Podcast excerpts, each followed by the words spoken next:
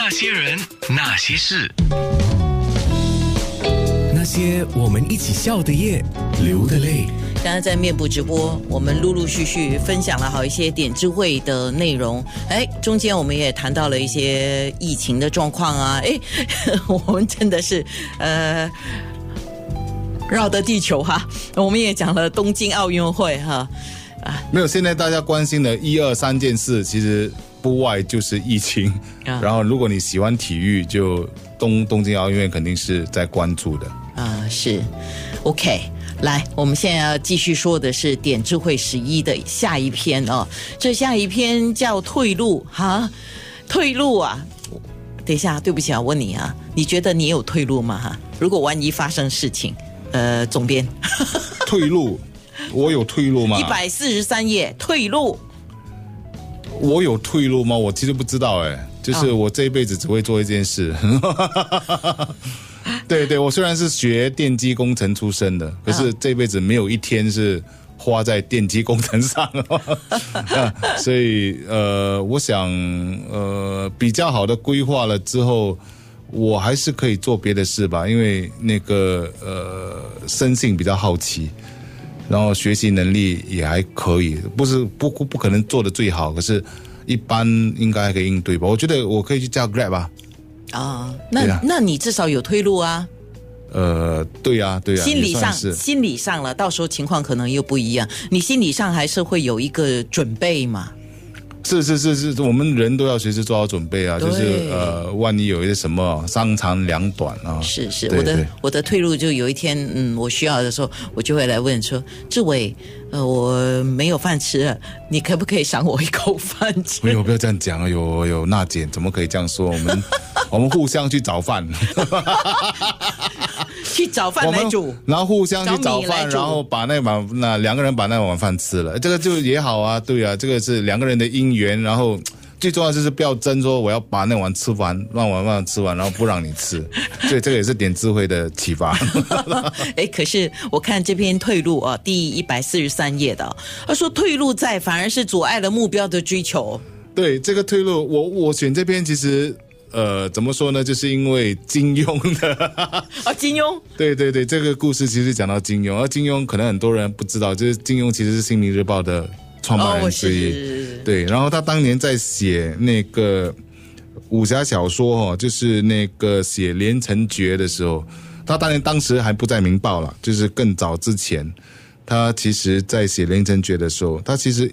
一度哦，觉得自己写不下去，可是问题是，他很清楚的知道，这个本身来说，报纸每天在连载他的小说，他不能够一天不写的，不写的话，那读者养不起那个习惯的话，他就麻烦了，也没有报纸会要他的，所以他他后来觉得说不行啊，如果这样子的话，其实打不止打砸了这些招牌，而且那个那个自己的生计可能也有问题，嗯，所以他就他就跟报馆签了那个那个那个合同啊，就是说。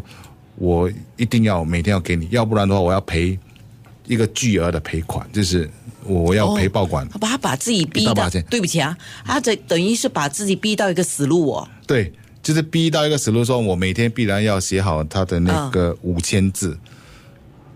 哦，就是就是就是那个稿纸摆出来，他是要。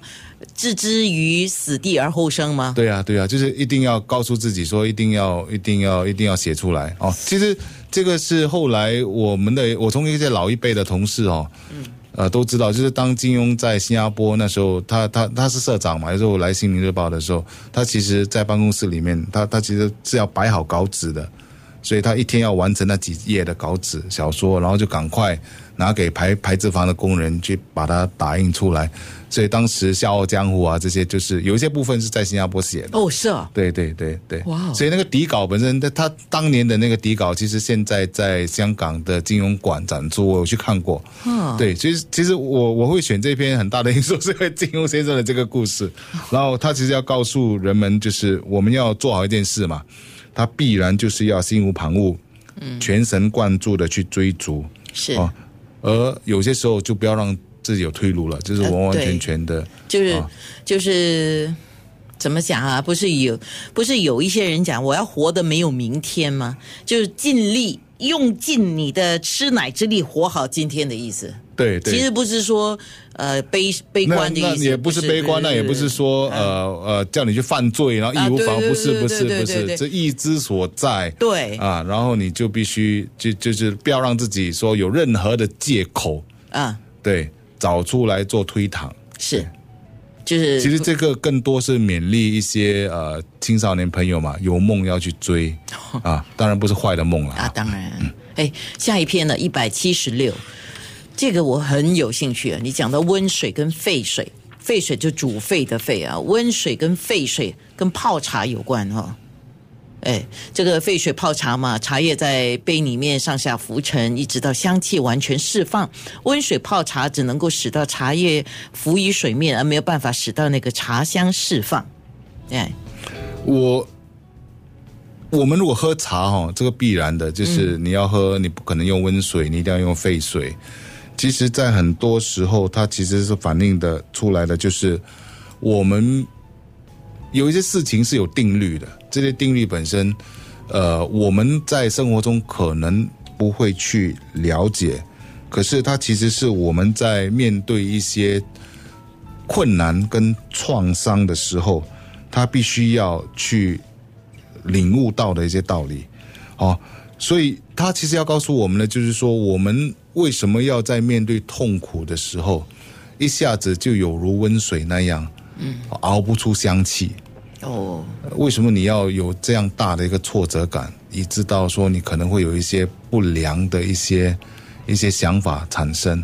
而为什么你不要有一种力量告诉自己，把自己煮成沸水？到那个时候，不管怎么样，哦，那个叶子茶叶就会浮上来，香味就会呈现。其实，哎呀，来不及了，我应该播一首歌叫《煎熬》。谁唱的？我那个马来西亚的歌手啊，李李什么的，哇，那个音多高啊！